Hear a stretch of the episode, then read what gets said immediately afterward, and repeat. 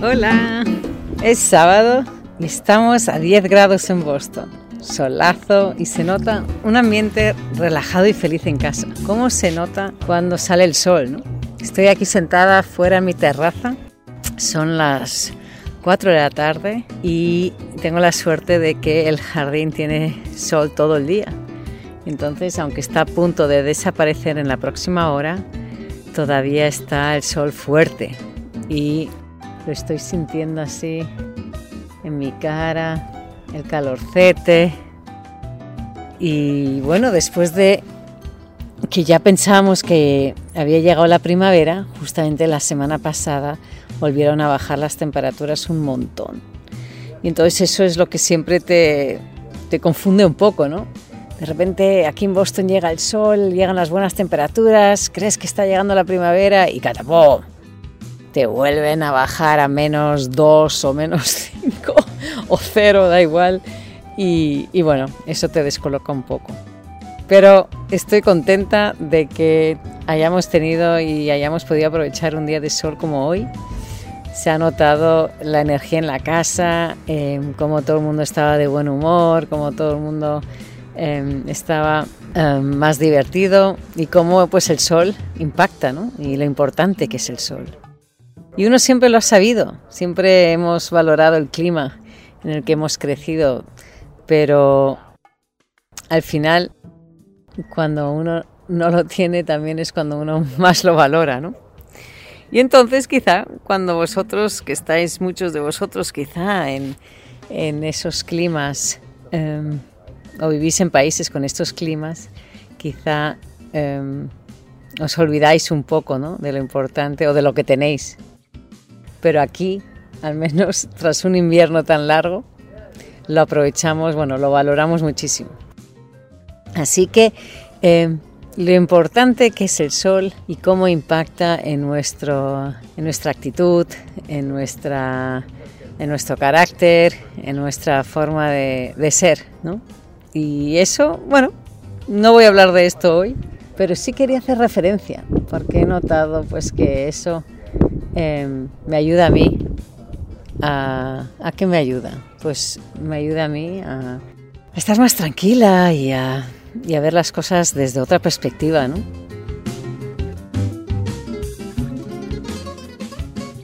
soy Claudia Pape coach profesional de liderazgo de empresas y padres conscientes y vuestra presentadora de Vivir en Curiosidad En los dos episodios anteriores os he hablado de la importancia que tiene saber decir que no. Y como sabéis, esto no se aprende de un día a otro. Siempre os he dicho que hay que practicar el músculo para incorporar hábitos y comportamientos nuevos. Y creo que en los casi 10 años de coaching que llevo he cambiado mucho. Y hoy en día soy más rápida a la hora de pillarme cuando la cago con mis hijos o con tantas otras cosas. Pero eso no quita que no haga errores y que lo tenga todo bajo control. Todo lo contrario.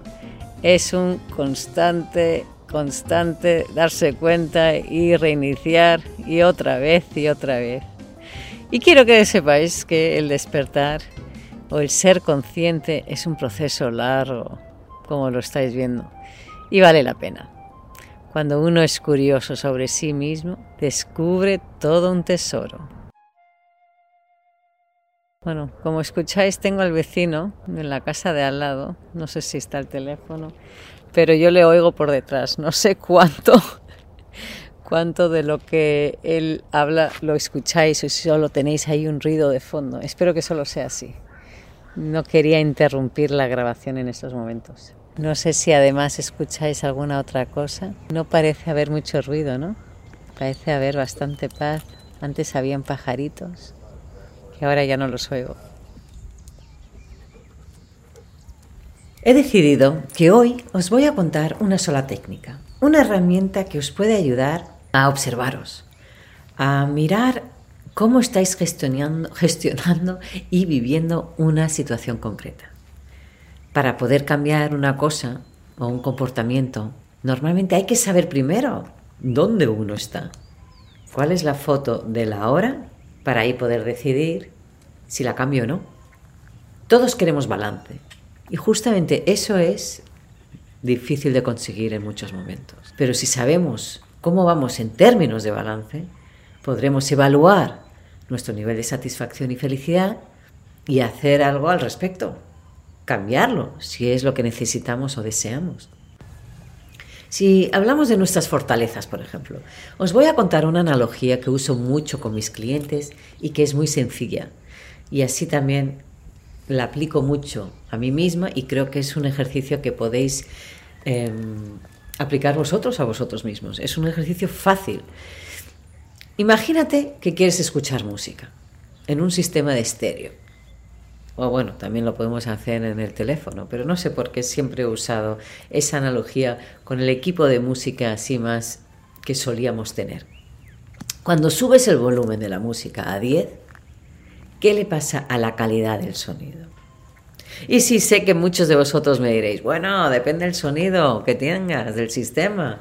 Hay algunos em, sistemas de marca muy, muy buenos que te dejan el sonido impecable. Sí, seguramente em, es verdad, no lo voy a discutir. Ahora, si cogemos de verdad, si cogemos de verdad el hecho de que cuando uno sube la música o el volumen de la música al máximo, la calidad de la música se deteriora. Y si bajamos el volumen muchísimo, esta no se oye. Pues lo mismo nos pasa con nuestras fortalezas, con nuestros valores, nuestras competencias. Imaginemos una fortaleza en el ámbito directivo que la llamamos alentar participación.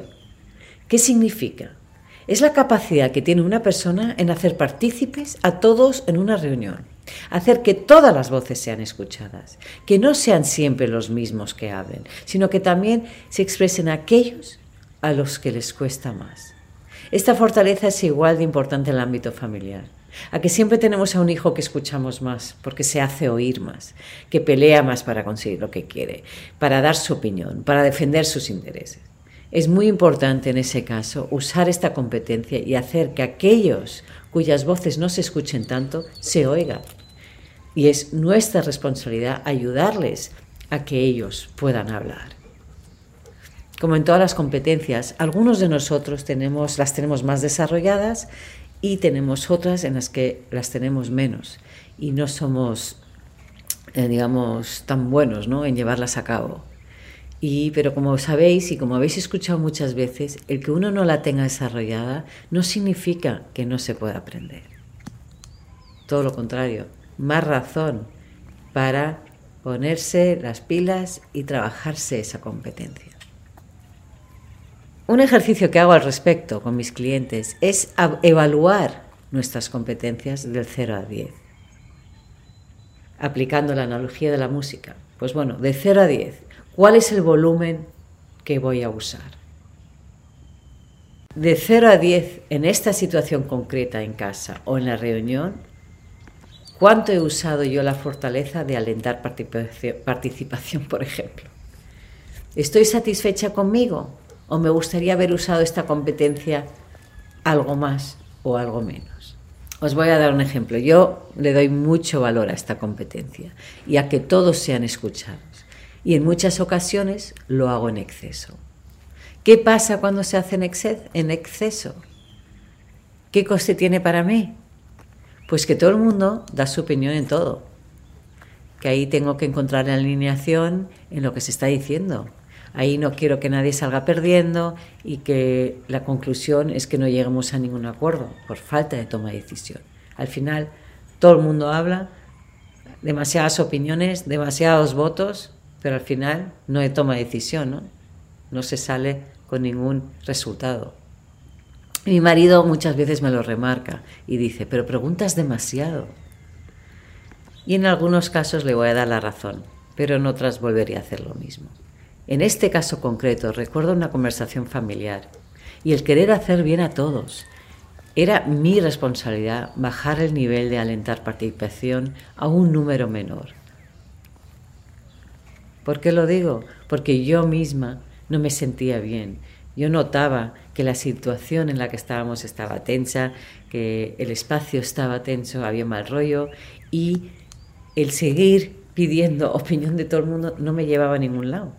En ese mismo momento, como líder de mi propia vida y líder de, ver la situación como es y como está, es mi responsabilidad hacer algo al respecto y cambiarla si no me siento a gusto con, que, con cómo está. ¿no? Entonces en ese momento me di cuenta de lo que estaba pasando. No me di cuenta, sinceramente, no tenía toda la reflexión hecha como la tengo hecha ahora, pero sí reconozco que en muchos otros momentos peco en exceso de esta, de esta competencia, de querer alentar la participación de un grupo demasiado.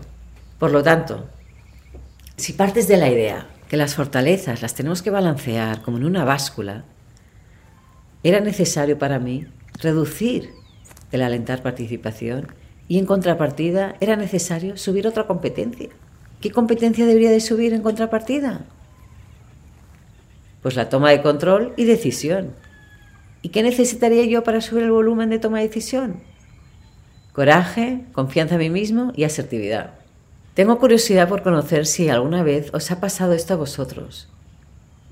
No tiene que ser con esta competencia, sino con cualquier otra.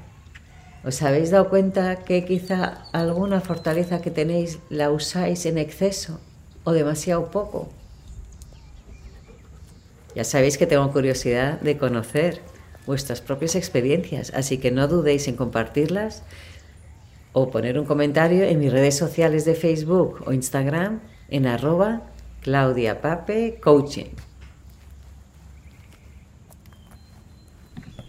Otra de las competencias de liderazgo que son muy importantes en el mundo profesional, así como familiar, es la llamada competencia de empoderar a otros.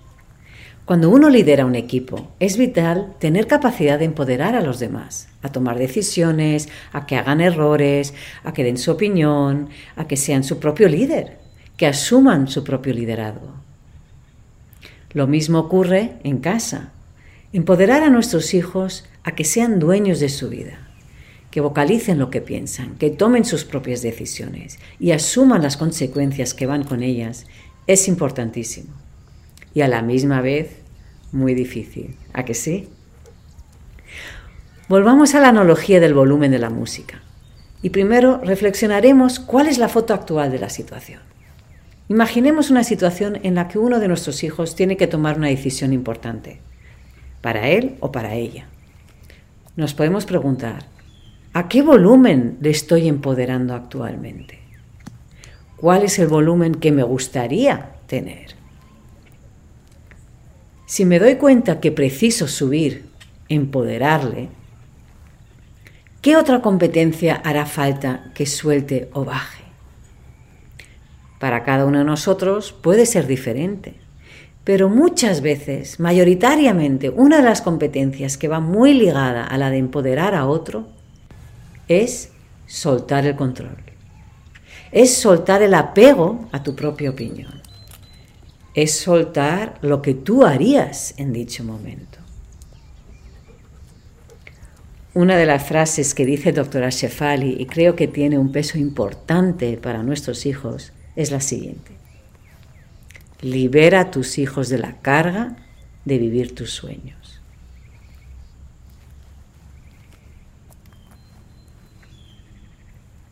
Una frase poderosa, ¿eh? Y qué difícil es encontrar el balance de cuánto empodero y cuánto no. Entender que no es mi decisión sino la suya.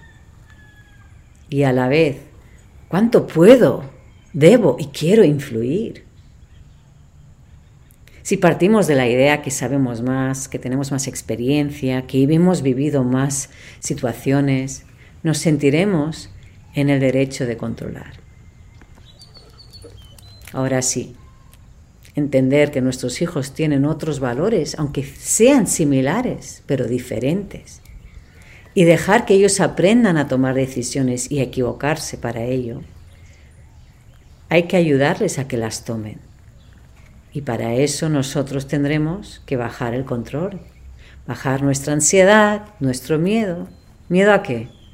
Pues a que sufran y se equivoquen quizá hasta que fracase.